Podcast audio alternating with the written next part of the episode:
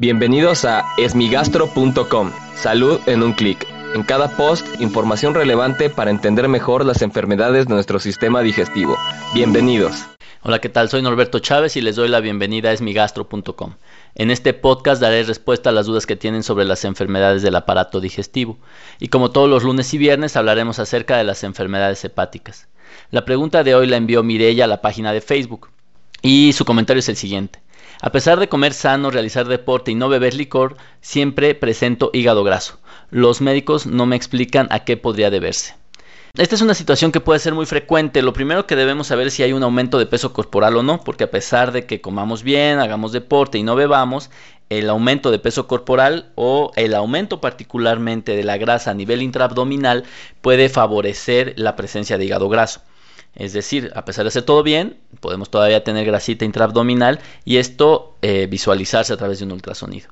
La segunda cosa que también puede ser es que hay medicamentos que pueden, o que pueden ocasionar hígado graso, por ejemplo el ácido valproico es muy frecuente, el metotrexate es otro medicamento que puede dar eh, esteatosis hepática o grasa en el hígado, entonces hay que ver si está consumiendo medicamentos.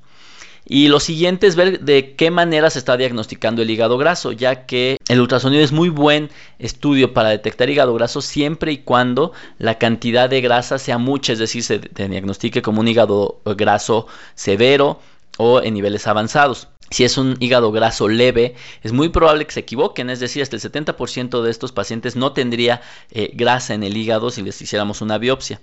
Si realmente hay muchas dudas sobre si tiene o no hígado graso un paciente, pues eh, lo primero es buscar estos factores. Si no los tiene y persisten con la duda sobre el hígado graso, se puede realizar eh, fibroscan con un parámetro especial que se llama CAP, CAP y este eh, fibroscan especial mide exactamente la cantidad de grasa en el hígado, correlaciona muy bien con una biopsia hepática, es decir, podemos sustituir a la biopsia hepática por este fibroscan y saber exactamente el nivel o grado de esteatosis que tiene.